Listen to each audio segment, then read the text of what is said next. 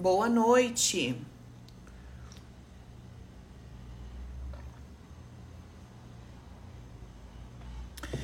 Boa noite, gente. Tudo bem com vocês? Glória a Deus. Quarta-feira abençoada. Meninas, não estou ao vivo no YouTube e nem no Zoom porque tivemos um problema de novo com a Claro, esta operadora abençoada. Beijo, amiga! Encontrei a Helene na academia de manhã. Nossa, gente, meu cabelo tá meio armado, né? Vocês estão vendo? Eu não sei o que aconteceu. Parece que bateu um vento só de lá pra cá, assim. Entendeu? Não sei, deve ser o neurônio, deve ser o, o teco que fica. O tico deve estar tá bem acomodado hoje, o teco deve estar tá alvoroçado entendeu? Desse lado aqui. Pois é. Bom, vamos conversar, porque hoje o assunto é bom. E eu decidi falar desse assunto com vocês hoje. A gente vai conversar um pouco sobre dependência emocional.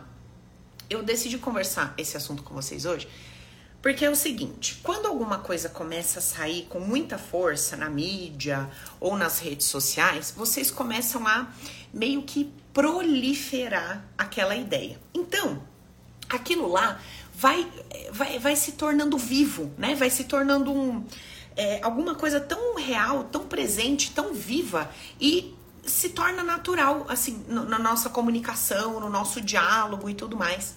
E é importante que a gente entenda, de fato, o que significa, o que representa aquilo que a gente está tornando tão natural ou que a gente está tornando é, como é que eu vou dizer?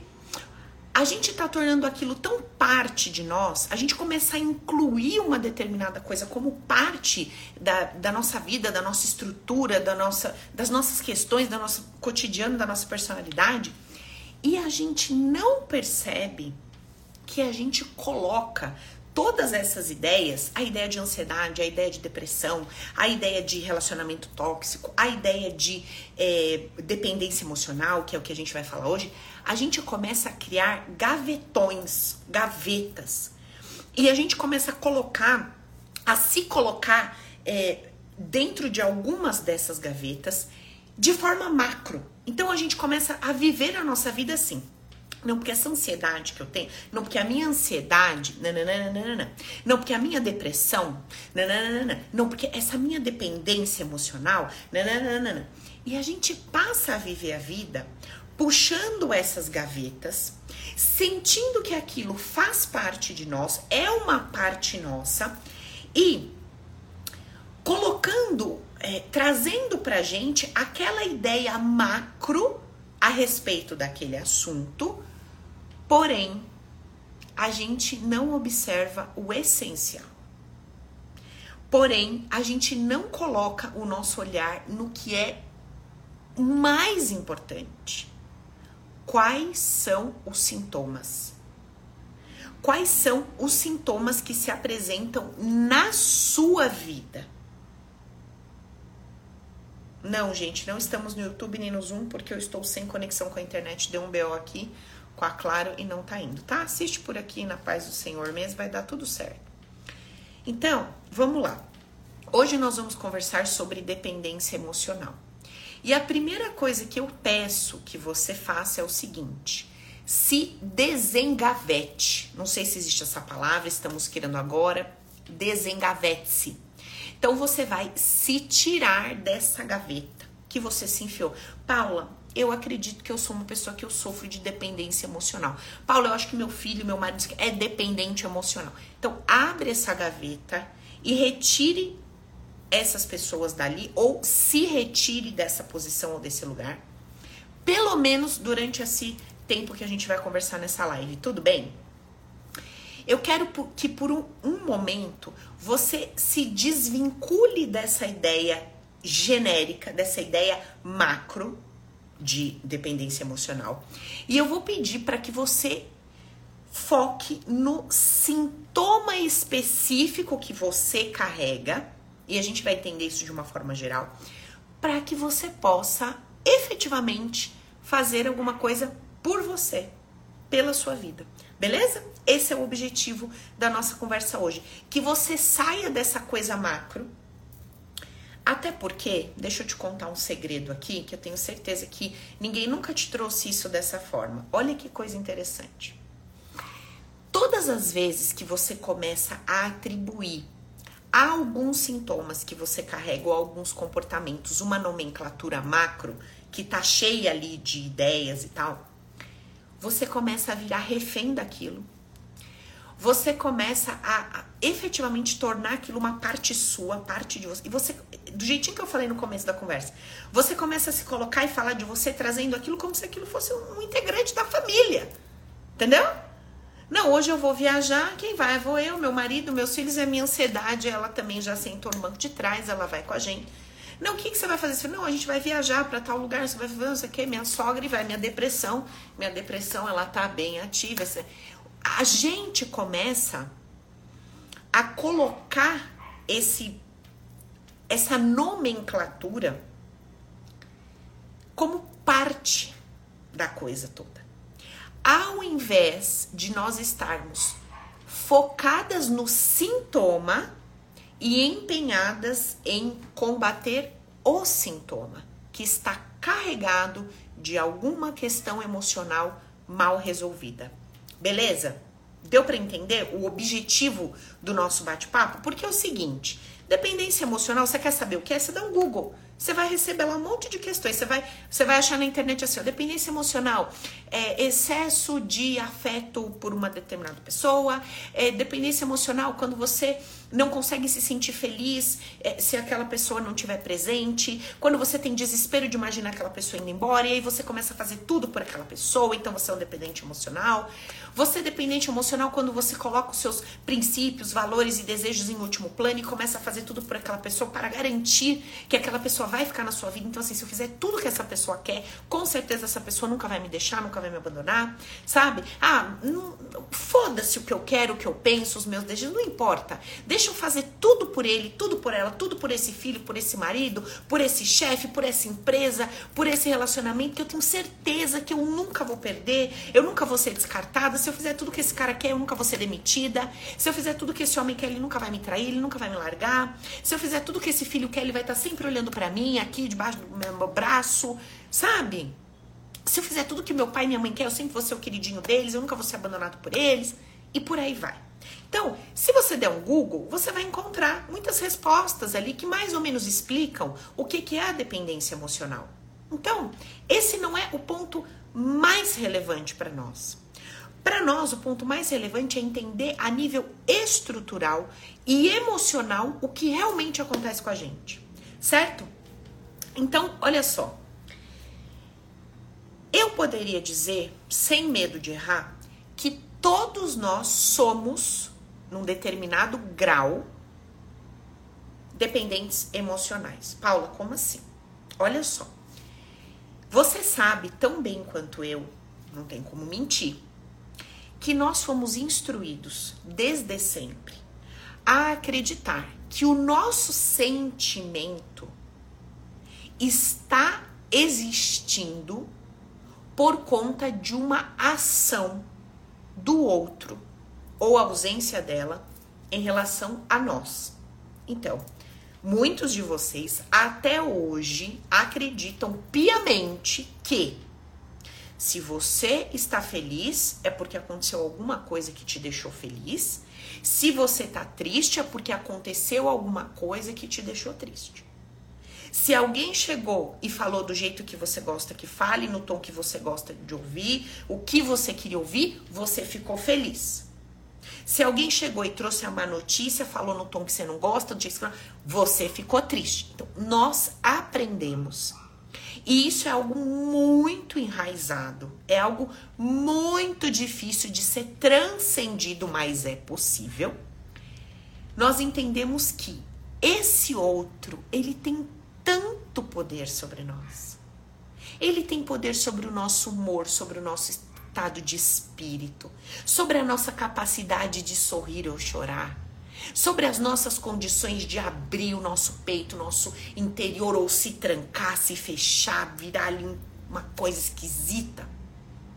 Nós demos tanto poder para esse lado de fora que nós acreditamos que para que o nosso lado de dentro esteja legal, o tempo todo esse lado de fora precisa estar dizendo amém para as nossas necessidades. Entende isso? Então, eu poderia dizer aqui, estou dizendo sem medo de errar, que todos nós, em algum nível, sofremos de dependência emocional. Porque todos nós aprendemos que diante do que o outro está me ofertando ou não está me ofertando, o sentimento que emerge aqui está sendo provocado por ele. Certo? Não tem como negar um troço desse. Beleza? Nós aprendemos assim, nós fomos criados assim e nós vivemos uma vida toda refém dessa ideia, refém desse condicionamento, entregando todo o nosso poder, toda a nossa capacidade de gerenciar o nosso mundo interno para o mundo externo. Ok? Constatar isso, constatar isso, estar consciente disso, não invalida, presta atenção no que eu estou explicando, pelo amor de Deus. Constatar isso não invalida o fato de que, ao ser colocado diante de uma notícia, de uma informação, de uma mensagem ou de uma situação que me é contraditória, eu não vá num primeiro momento tomar um susto. Ok? Beleza? Ninguém aqui é ET. Ninguém aqui é arquituriano alienígena. Não sei, se bem que me mandaram outro dia no direct falando que eu sou arquituriano. Eu não sei direito de onde que eu vim, entendeu? Mas falaram, sei, né, amiga? Vai saber que eu sou meio esquisita mesmo. Então, olha só. Presta atenção nisso. O fato de você estar consciente de que você tem capacidade, potencial e poder para gerenciar o seu mundo interno. E que é sua tarefa e seu papel aprender a cuidar desse campo interno, que é teu campo emocional, não invalida o fato de que quando você receber uma notícia seu pai morreu, você foi demitida, falaram mal de você, você foi traída, roubaram seu carro, nananã, nananã. Não quer dizer que ao se deparar com essas mensagens contraditórias, você não vá ter um impacto de sofrimento, certo? Essa conversa não pode virar uma conversa esquizofrênica. Essa conversa não pode virar uma conversa filosófica. Essa conversa não pode ser conversinha de caderno, de frase bonita, para ir pro, pro Instagram. Essa conversa tem que ser conversa de vida real. Então, o que acontece na vida real?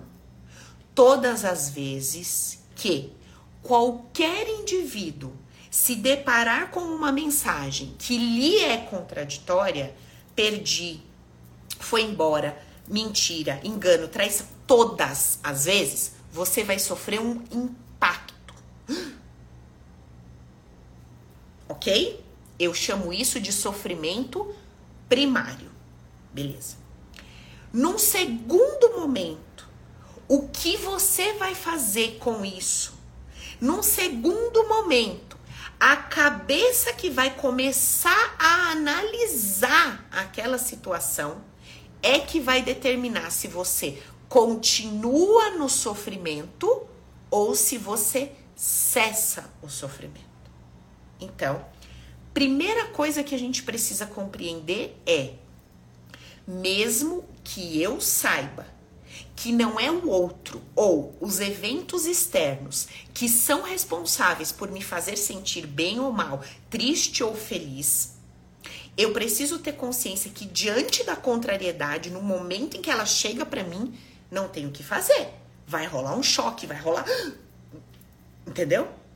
Mas de acordo com o meu nível de consciência, com a minha inteligência emocional, com a minha capacidade de perceber o que está chegando para mim de um jeito que me eleva ou me destrói, eu começo a atuar a meu favor ou contra mim.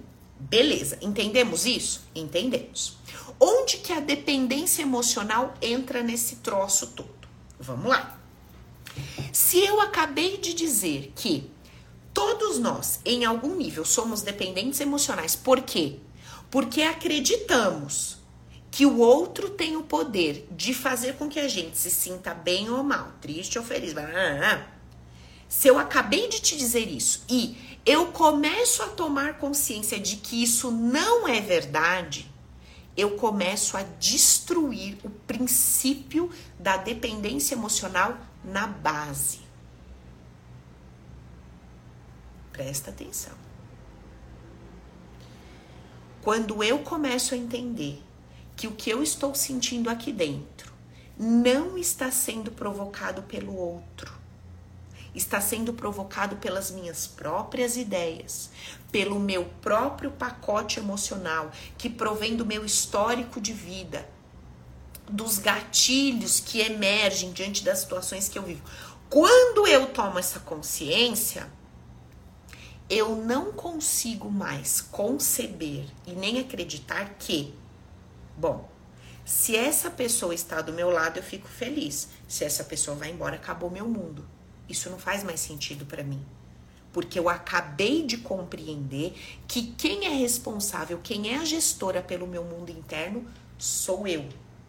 E que existe um mecanismo existe um mecanismo, existe um movimento que eu posso fazer a meu favor para promover aqui dentro amor, alegria, entusiasmo, vontade de viver. Quando eu tenho essa consciência, eu começo a destruir a base que sustentava qualquer tipo de dependência emocional. Não importa se ela está relacionada aos seus filhos, aos seus pais, a seus companheiros afetivos, ao seu cachorro, à sua empresa, ao seu chefe ou aos seus funcionários. Tá entendendo?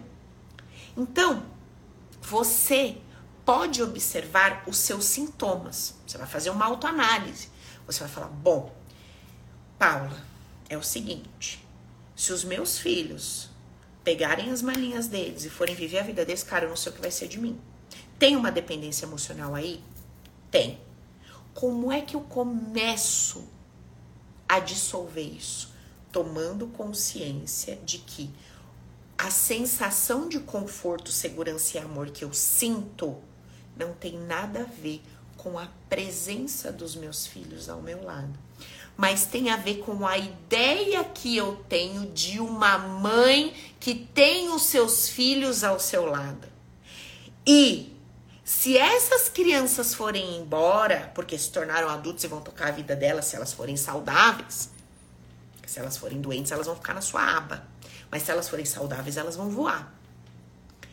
Você vai começar a entender que as ideias que você tem de mães que não conseguem manter os seus filhos por perto são ideias muito negativas.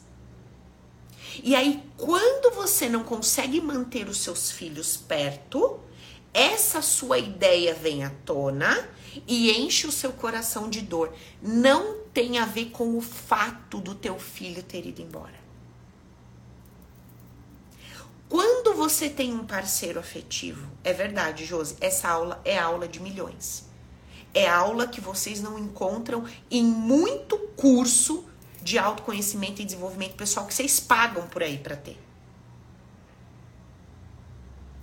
Presta atenção. Quando você tem um parceiro afetivo e você identifica que você é uma dependente emocional, por quê? Porque só de você pensar esse homem ir embora, ou arrumar outra mulher, ou fazer outra coisa, você surta. Você fala, cara, eu tô aceitando qualquer coisa. Eu tô me pondo em último plano para pôr esse homem primeiro, eu tô me rebaixando de todas as formas. Veja, existe uma grande diferença entre ceder de forma saudável numa relação e se colocar em último lugar, aceitando coisas que você jamais imaginou aceitar, fazendo coisas que você jamais imaginou fazer. É completamente diferente você ser uma mulher sábia, um homem sábio, que sabe ceder, que quer crescer, que quer se desenvolver. Então se coloca em situações de contrariedade porque você sabe que ali está havendo crescimento. Exemplos. Seu marido chega para você e fala assim: amor, eu não acho legal você todos os dias falar com a sua mãe três horas no telefone. Eu não acho legal três vezes por semana você ter que encontrar, ter que encontrar a sua irmã e os seus sobrinhos. Eu acho que, cara, né? Tudo tem limite. Eu acho que você tem que colocar mais energia aqui, ó. O seu trabalho tá ficando para trás, nossa vida tá ficando para trás. Pera um pouquinho. Deixa eu analisar. Será que se eu escutar o que ele tá falando e efetivamente promover essa mudança, e colocar mais energia da minha vida em mim e nas minhas coisas e na minha família, que é o meu marido e os meus filhos, ao invés de colocar tanta energia para fora, será que isso aqui não vem me beneficiar? Poxa, eu acho que sim. Então eu vou fazer um teste. A armadilha da vida armadilha é o seguinte, que muitas vezes vocês não se ligam. Armadilha, o perigo é o seguinte. É muito próximo. É muito próximo. O que acontece é o seguinte, olha só. Você tem padrões, padrões emocionais, padrões de comportamento. É o jeito que você viveu sua vida inteira. Chega uma pessoa na sua vida e começa a confrontar os seus padrões. Esse embate, ele pode ser incrivelmente satisfatório ou ele pode ser incrivelmente destruidor. Exemplo: você tá na sua vida, você tem uma rotina. Então você acorda cedo, você faz o seu treino, você estuda, você trabalha, aí entra alguém na sua vida. E essa pessoa começa a falar assim para você: escuta, vem cá. Eu acho que não é legal você treinar todo dia. Eu acho que não é legal você estudar todo dia. Eu acho que não é legal você ser assim todo dia. E aí você começa a entrar na onda da pessoa. Passa uma semana, duas, você vê que você engordou, você perdeu sua disposição, você, cara, não tá mais tão legal nos estudos, seu trabalho tá tudo. Você fala assim: opa! Opa! Essas propostas e essas sugestões que essa pessoa me trouxe para que eu olhasse mais para ela, não estão me trazendo crescimento e desenvolvimento, não. Pelo contrário, estão me afundando. Então isso aqui não é sobre ceder. Isso aqui é sobre eu me posicionar a respeito do que faz bem para mim, bem para mim no sentido de evoluir. Agora, pode te fazer muito bem comer 15 potes de sorvete por dia. Pode te fazer muito bem. Você pode ficar muito feliz comendo 15 potes de sorvete por dia. Aí chega uma pessoa na sua vida e fala assim: amiguinha, vem cá. Em vez de 15, vamos para 10? Eu vou te ajudar. Vamos para 10? Vê se você consegue. Ai, porque você tá querendo me controlar e mandar em mim, que que pi, pá, pá, pá, pá. Peraí. Mas se você sair de 15 para 10, isso não vai te beneficiar? Você não ganha saúde? E junto com essa saúde não vem um monte de coisa legal para você? Então, esse seu não quero não tem a ver com a proposta da pessoa como sendo algo que quer te engolir. Esse seu não quero é atuador de tomarem de você alguma coisa que te dá um prazer, mas que não te eleva. Tá entendendo? Érica, a gente não tem vagas abertas para o Open no momento, mas depois você se inscreve lá na bio, deixa o seu nomezinho lá, e-mail, WhatsApp, que a gente entra em contato quando abrir uma nova turma, tá? Então, Presta atenção. Presta atenção. Você precisa ter discernimento entre. Olha o discernimento que você tem que ter. Tem uma pessoa que chegou na minha vida e ela tá dizendo o seguinte: não tá legal você fazer isso. Não gosto. Antes de você ou dizer amém ou tacar um tijolo na cabeça dela, analise. Avalie aquilo que aquela pessoa tá te dizendo. Eu lembro, quando eu me casei com o Felipe, ele ficava na minha orelha falando: Você precisa guardar dinheiro. Você precisa economizar. Você gasta tudo que você ganha. Tá, tá, tá, tá, tá. Aquilo eu queria matar aquele homem. Porque aquilo me dava uma raiva. Por quê? Porque era meu padrão gastar assim, entendeu? Tô nem aí. Não investia, não pensava em comprar nada, em ter um imóvel, nada. Só... Mas eu parei, respirei e falei, Paula, vem cá. Se você parar um pouco de gastar e começar a investir, isso é positivo para você ou isso é negativo? Poxa, isso é muito positivo. Então vamos realizar. Então vamos vamos trazer essa ideia, vamos acatar essa ideia e vamos colocar isso em prática. Legal. Eu não estou fazendo o que o meu parceiro está me propondo ou sugerindo, porque eu sou dependente emocional dele. Eu tô fazendo o que ele tá me sugerindo porque eu fiz uma análise e eu me tornei consciente de que é muito positivo para mim fazer daquela forma. Agora, se ele virasse para mim e falasse assim, ó, para de gravar vídeo, eu não quero mais que você faça isso, eu não quero mais que você estude, eu não quero mais que você faça aquilo, eu vou falar, opa, pode parar. Isso não faz sentido para mim. Mas se você não fizer isso, eu vou embora. Sinto muito. Se você vai embora por causa disso, é porque você nunca esteve aqui de verdade. Você esteve aqui querendo receber isso. E se eu te entregar isso, eu tô tirando uma parte minha. Eu vou ficar incompleta e daqui a pouco você não vai querer essa pessoa incompleta. Porque por quem que você se apaixonou? Pela Paula completa. Então, se eu tiro esse pedaço para te agradar, daqui a pouco eu fico incompleta. Você vai olhar para mim e vai falar: "Hum, coisinha sem graça". Sacou?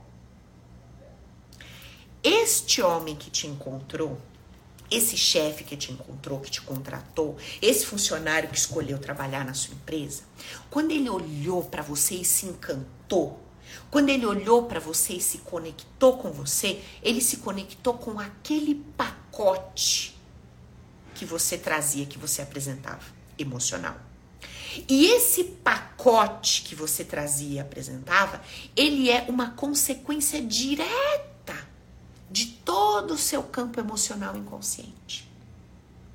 E esse seu campo emocional inconsciente permitia que você agisse de uma forma, se vestisse de uma forma, falasse de uma forma, etc, etc. Entendeu? Beleza. Aí essa pessoa se aproxima e ela começa a observar. Ai, ciumento. Aí começa. Ai, não gosto que você fala assim, não gosto que você faça assim. Bom, para e analisa. Será que se eu falar assim, será que se eu fizer, isso me leva para um lugar melhor? Para um estágio mais elevado? Leva. Beleza. Eu não estou fazendo isso porque você quer. Eu estou fazendo isso porque você está me dando uma sugestão maravilhosa que talvez eu não tivesse observado antes. A dependência emocional não é isso. A dependência emocional é quando você abaixa sua cabeça de forma absoluta e começa a fazer tudo que é proposto, sugerido ou até ordenado por uma pessoa que está com você, sem que você reflita se aquilo te eleva ou te estrupia toda. Agora, talvez você tá me ouvindo e você já saiba disso. Você fala assim, Paula, eu já sei isso daí que você tá falando, eu sou besta. Você acha que eu sou besta? Eu não sou, eu já sei disso. Só que o problema é que você não sabe o medo que eu sinto de perder. Você não sabe, Paula, o desespero que eu tenho aqui dentro de perder esse trabalho. Por isso que eu saio fazendo tudo que meu chefe quer. Você não sabe o desespero que eu tenho de perder esse homem, de perder meus filhos, ou de não ser vista como uma boa mãe. Por isso que eu não sei dar meia dúzia de grito e botar cada um para correr para um canto e pôr de castigo. Eu não sei falar um monte de não pro meu pai e pra minha mãe, porque eu morro de medo de ser vista como uma filha má. Você não tem noção do medo que eu tenho. Eu tenho sim, porque eu já senti isso. Eu sei exatamente o medo que você sente. E olha que interessante. Eu não só sei o medo que você sente, como eu vivi a experiência. Por quê? Quando eu tinha nove anos, o meu pai estava bêbado um dia, sentou comigo com meu irmão e falou assim: Olha, é o seguinte, papi vai morrer, tá? Vou morrer. E Paula, cuide de sua mãe, cuide de seu irmão, piriri pororó. Minha mãe olhou e falou: Para, Jaime, de falar bobagem, que vai morrer que nada. Eu olhei para minha mãe, pensei: É, meu pai não vai morrer. Olhei para ele e falei: Para, papi, de falar isso, que bobagem, peito apertado, né? Para com isso. Um mês depois, meu pai morreu. Ou seja, aquele medo que eu tava sentindo de perder, de ser abandonada, de ficar sozinha sem meu pai, ele se concretizou, ele se materializou. E detalhe, eu não, não tinha nada, né, que eu pudesse fazer. Eu não consegui me antecipar. Eu não consegui fazer nada. Quando eu acordei um domingo de manhã, ele estava estirado no banheiro morto, tomando banho. Não havia nada que se pudesse fazer. E eu criei um registro emocional inconsciente de que eu deveria sempre me antecipar. Paula, se antecipe. E adivinha o que, que eu me tornei? Uma mulher extremamente proativa. Então, sabe aquela pessoa assim, antes do cara espirrar, eu já tô dando guardanapo pra ele limpar o nariz? Antes dele pensar que ele precisa de uma bermuda, eu já fui na loja e comprei, porque eu já vi, porque eu já sei, porque minha cabeça parece uma antena ligada nos 220. Eu me tornei uma pessoa que eu sou, graças a Deus, gente, porque se eu sou aqui a terapeuta que eu sou, se eu inventei esse bando de curso para vocês, é porque eu me tornei essa pessoa. Ligou uma antena aqui que você não tem noção. Bom, vocês têm, né? Quem assistiu aquela live com a Paula, vocês viram que a gente fez aqui em 15 minutos de conversa. Então, lembre-se, nós somos como uma moeda. A habilidade em excesso se torna um defeito. Por quê? Porque eu pego um potencial e elevo, elevo, elevo, elevo. Quando eu elevo só um potencial, o outro lado fica mirradinho. E o que, que eu tive que começar a fazer na minha vida? segurar o ímpeto de me antecipar. Segura. Cara, você não sabe como é difícil. Você tem noção do que é a tua cabeça tá com tudo esquematizado e você tem que ficar esperando a criatura. Entendeu? Filha, não é para qualquer um segurar o refrão, não. Entendeu? É uma loucura. Por quê? Porque você é a pessoa que antecipa demais. Era o meu caso. E aí, o que que acontecia?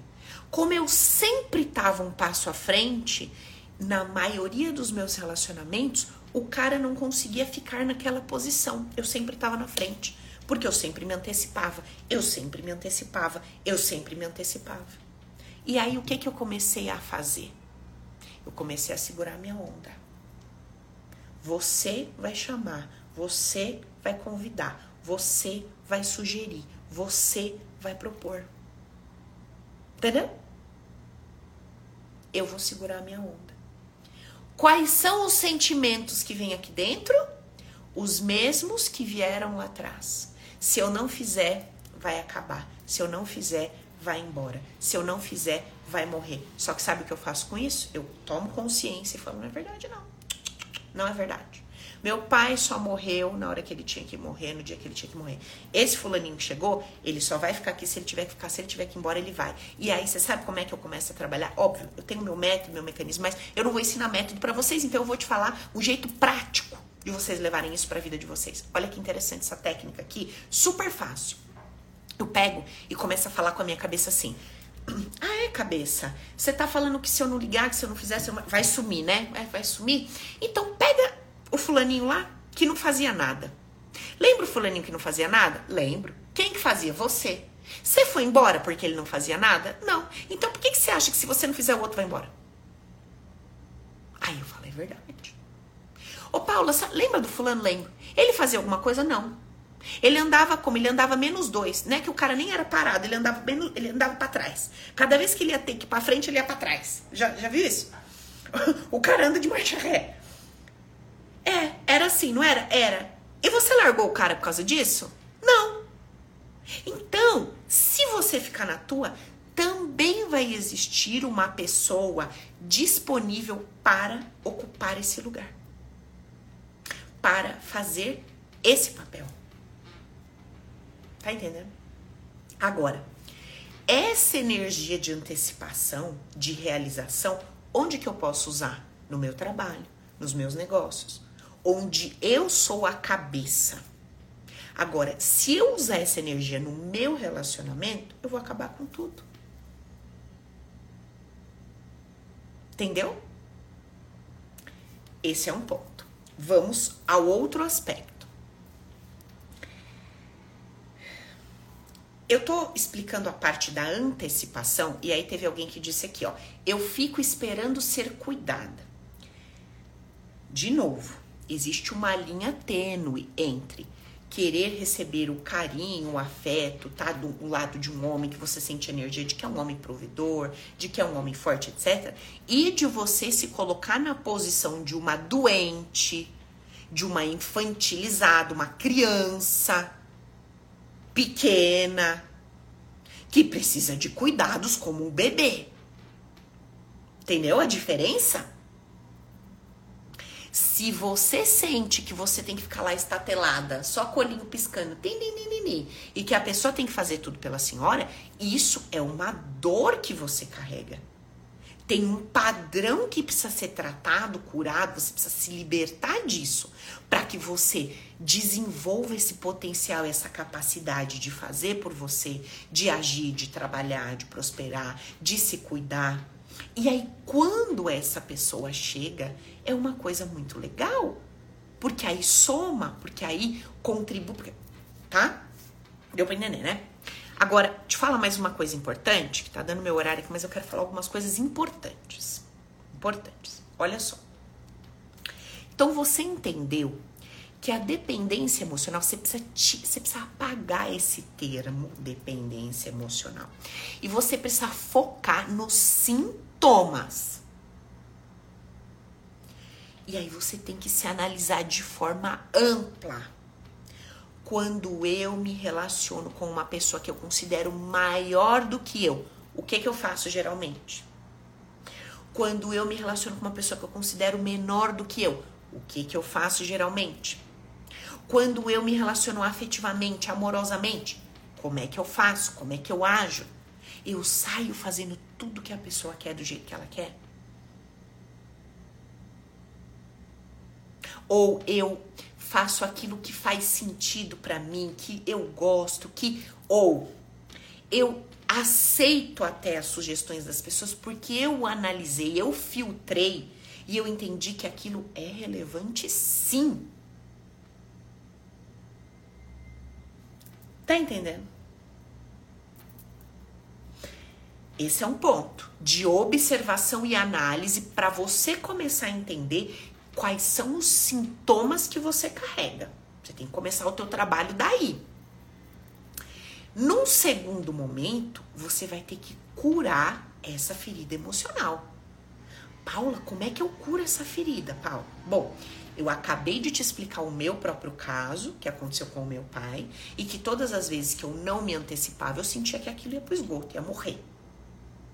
E que eu tenho uma técnica papum que eu faço comigo, que é a técnica da consciência, onde eu apresento para minha razão milhares de situações que ela perde completamente o, o sabe, a, a lógica.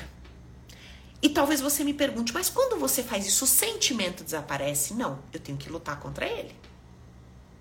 E segurar minha onda. Agora, quando eu quero curar, tratar, desintoxicar, tirar esse sentimento daqui verdadeiramente, aí eu preciso de um trabalho interno.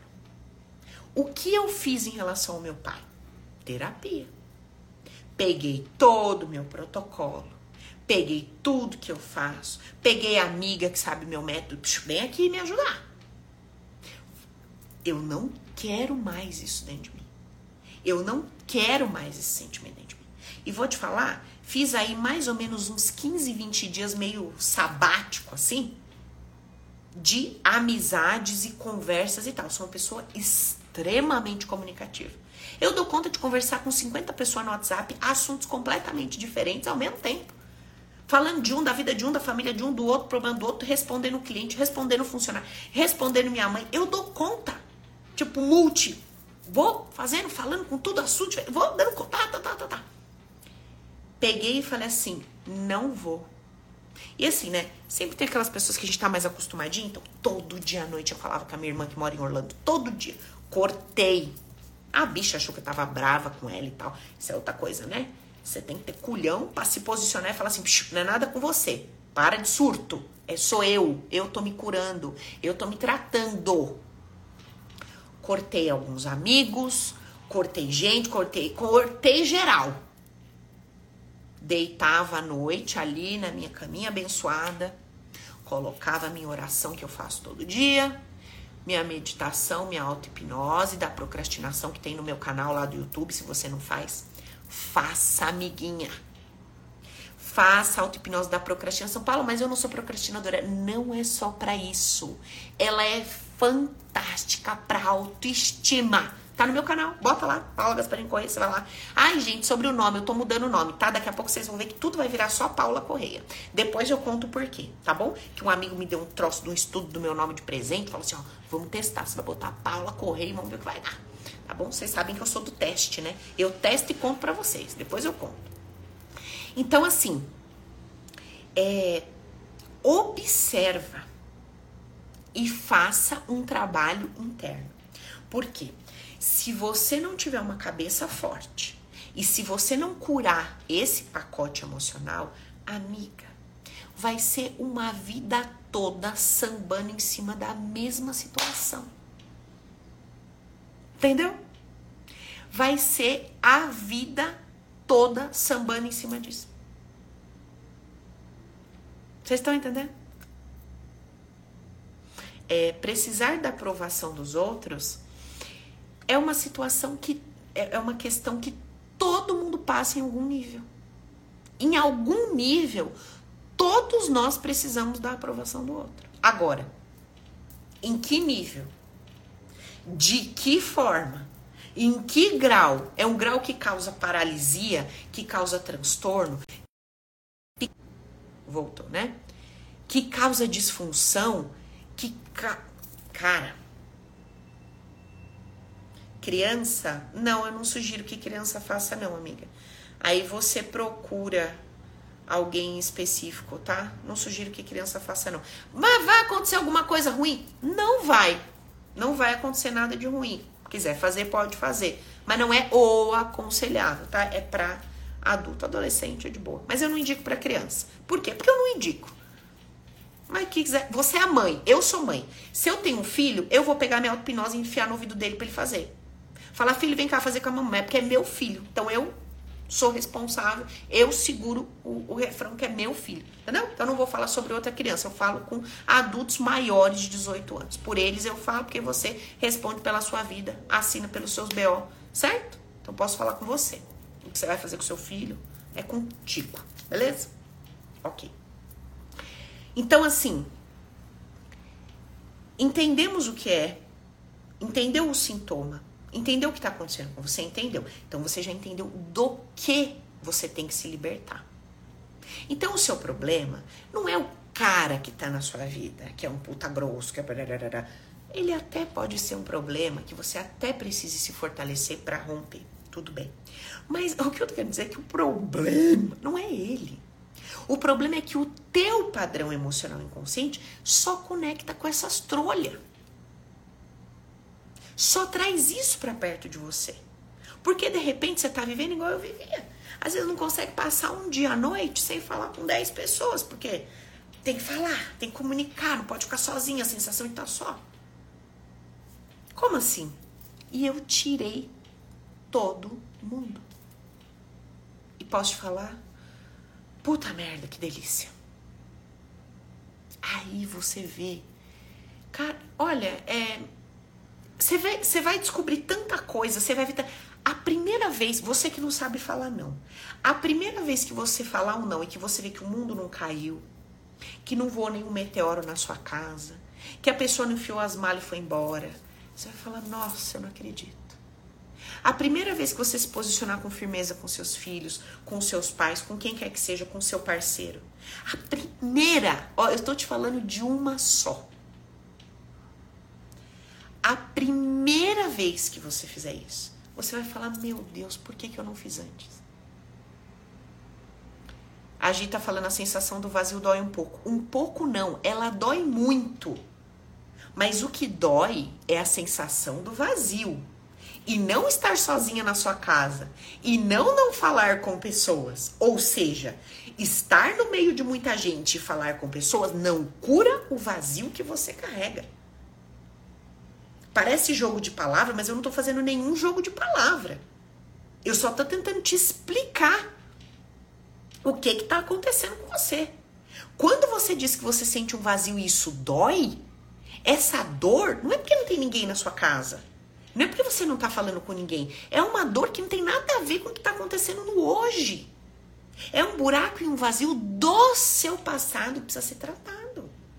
E aí tem gente que fala assim: eu não quero sentir essa dor, então eu vou sair, eu vou arrumar um monte de amigo, eu vou beber, eu vou transar com todo mundo, eu vou usar droga, eu vou ir pra academia 10 vezes por dia, eu vou fazer mil esportes, eu vou pra praia todo dia, eu, vou, eu não vou parar porque eu não quero me relacionar com essa dor, eu vou trabalhar 24 horas por dia. Mas a dor tá lá.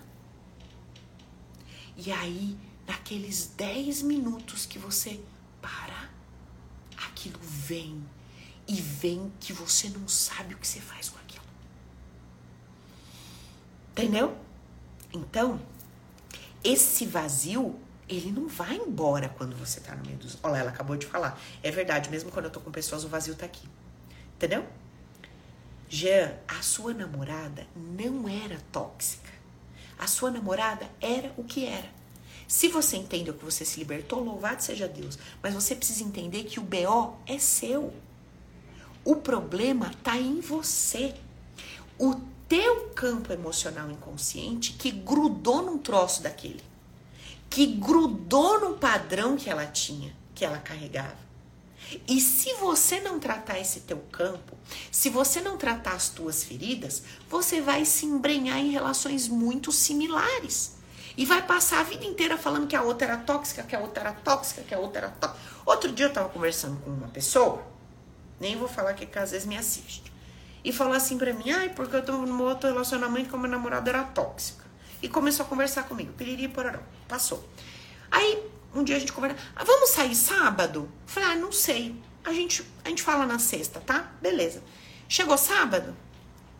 Oi, Paula, e aí, vamos? falei, não, não vai dar pra eu ir. Não acredito!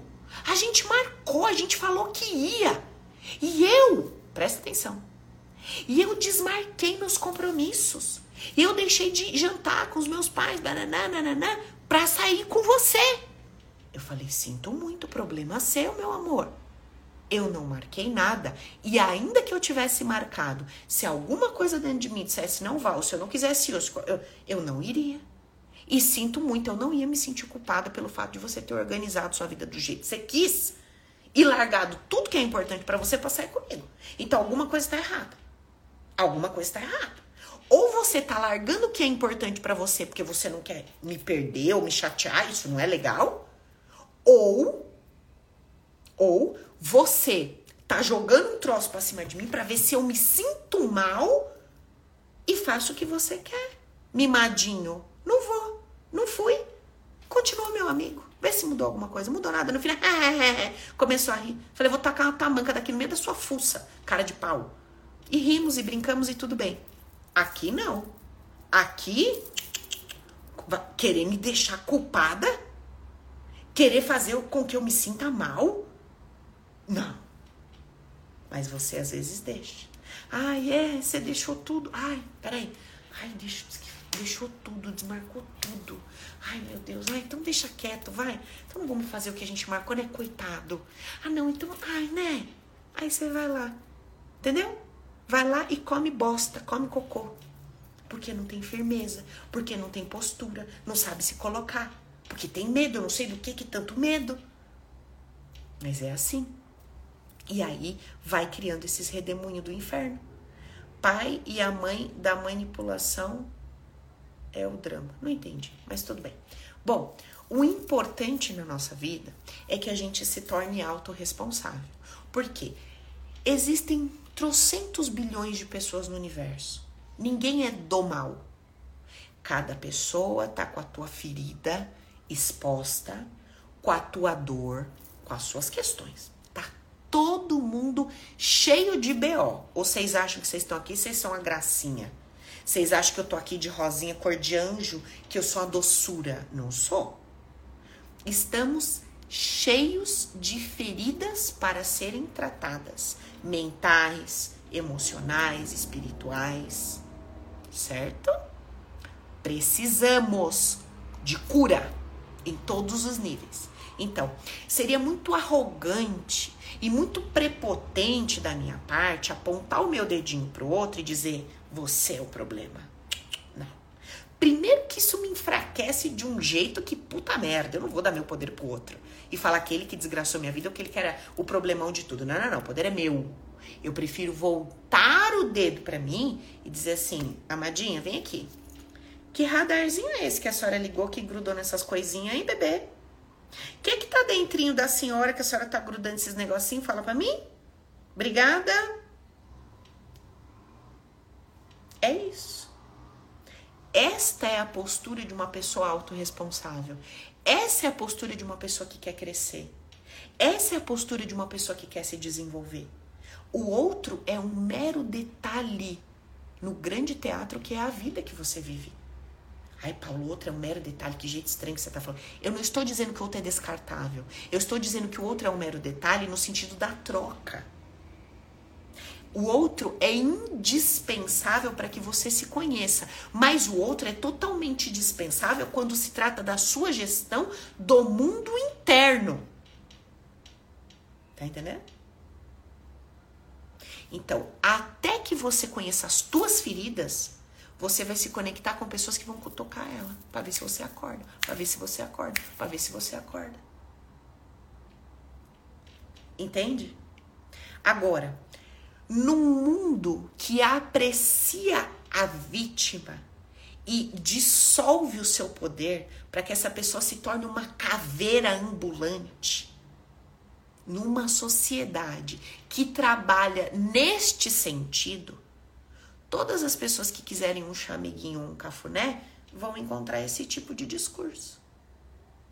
Foi o outro, o outro é tóxico, o outro é o problema, o outro é o vilão, biriri, bororó, bororó. Agora, numa, numa egrégora, que é o que a gente está construindo aqui, onde nós estamos numa mesma pegada, na mesma vibe, construindo dentro da gente um campo forte, onde eu quero me conhecer, onde eu quero me curar, onde eu quero me tratar, onde eu quero me libertar, não, não é o outro. Mas Paulo, ele me faz mal, eu preciso separar dele. Amém, separa.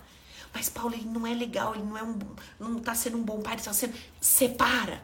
Paula, minha sogra é um inferno, eu preciso cortar a relação com ela. Corta. Paulo, esse meu funcionário tá me enlouquecendo. Manda embora. Não é isso que eu tô falando. Eu não tô falando para você manter. Eu tô falando para você cortar tudo que é necessário, mas para você ser autorresponsável. E questionar mais a si e menos o outro. Eu tava conversando com uma pessoa que eu tive um relacionamento e ele disse assim: Ai, um dia você me falou que eu era narcisista, barará. Eu falei: se eu te dou o sintoma, você não vai entender. Como você é uma pessoa que adora olhar o Google, eu tenho que te dar esse nome, porque você vai procurar no Google e você vai encontrar diversos sintomas lá que se encaixam com o seu perfil padrão de personalidade. Aí ele disse: Nossa, que horror, né? Mas fala um monte de coisa ruim. Eu falei: Olha, é que não, não colocaram um nomezinho pro que eu sou, mas eu posso te dar os meus sintomas. Você quer? Porque assim, é, a gente joga um monte de sintoma, bota um rótulo em cima e solta na internet. Tudo bem para você? Eu, eu só achei o nome para você se identificar, se localizar com os padrões de dores emocionais que você carrega. Mas isso não te faz pior que eu. E outra coisa, se um dia eu me conectei com você, se um dia eu te amei e me relacionei com você, tu acha que é o quê? Tu é um monstro e eu sou a princesa?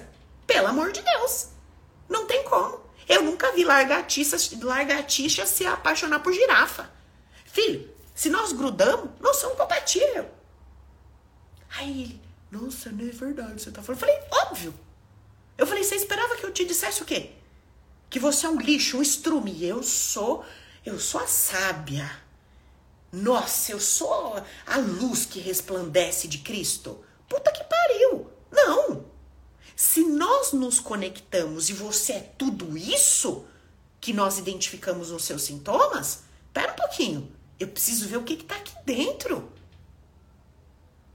Isto é maturidade. Isso é inteligência emocional. Isso é um desejo genuíno de querer evoluir, crescer e se desenvolver. E mais do que tudo isso, isso é amor. Isso é amor. Tá entendendo? O amor genuíno, ele encara o fato sem atribuir um peso ou um valor. Quando eu tô conversando com uma pessoa que eu vejo que ela tem ali características do nome que se deu narcisista, perverso, eu tô observando. Esse dia eu mesmo conheci um. Eu observo, eu falo, caraca. Então, assim, vê, teve as feridas, criou seu mecanismo de proteção e defesa e se tornou assim. Só que olha que interessante, hoje, numa primeira conversa, eu já identifiquei e já não senti nenhuma conexão. No passado, na primeira conversa, primeiro diálogo, conectou como se não houvesse amanhã, tipo alma gêmea de outras vidas. Ó, como vai mudando. Olha como. E como foi o meu olhar amoroso, respeitoso, mas para mim não serve. Eu não quero. Deu para entender? Deu para entender? Então, pega o seu dedinho, vira pro seu umbiguinho. Entende, amadinha? Vira o seu dedinho, o seu umbiguinho e vai cuidar da senhora. Vai cuidar dos seus sentimentos. Vai olhar mais para você. Busque esse essa conexão com você. Quando você puder, faça o Open, faça o SOS do amor, faça o VVL. Ai, Paulo, faz todos os seus cursos. Amiga, eu posso te sugerir fazer os meus cursos. Sabe por quê? Se eu te sugerir fazer os cursos que eu já fiz, eu posso te sugerir. Amiga, vai lá, faz um curso de hipnoterapia um curso de hipnoterapia da Omni que eu fiz, que é o melhor de todos, gasta 15 pau, fica uma semana e aprende tudo. Eu posso sugerir? Posso. Faça, vai ser benção. Mas você vai sair de lá, você vai vir aqui. Como tem um monte de amigo meu que vem aqui e que entra no Open para aprender algumas coisas que a nível de consciência e mentalidade não estão disponíveis em todos os cursos. E sinceramente, eu não sei por que, que não estão. Agora, estou vendo algumas pessoas no mercado que estão despertando para essa consciência. Posso falar? Estou feliz da vida. Estou feliz da vida, sabe por quê?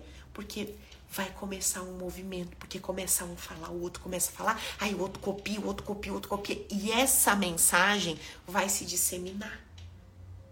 Entende? Então, isso para mim não é concorrência, isso daí para mim não é perigo, né? Não, isso é bênção, isso é dádiva. Vou te falar uma coisa. Se você ler o meu livro, custa 59 pontos, 59 reais. Se você ler o meu livro, você que já fez curso, que já fez um monte de coisa por aí, se você pegar o Viva a Vida com Leveza e Alegria, pega página 1, página 176. Já contei para vocês que eu escrevi esse livro quando tava com a coluna toda estrupiada no chão, né? Debruçado, eu escrevi o livro em assim, 180 páginas. Foi um livro realmente inspirado. Tá, tá disponível para comprar no site. Tem o um link lá. Compra lá, 60 conto. Divide. Acho que sai prestação de 13 reais. Compra. Lê o livro com grifa texto. Imprime, porque ele é digital. Imprime. Grifa. Termina de ler esse livro e volta aqui. Anabela tá na CPG. Maravilhosa CPG, né, amiga? Toda semana a gente tem uma aula e é incrível, a gente faz dinâmicas e faz um monte de coisa maravilhosa. Leia o livro. Paula, o que, que eu vou encontrar nesse livro? Conceitos base que mudam a sua mentalidade. Ô Paula, mas no livro eu aprendo sobre traição?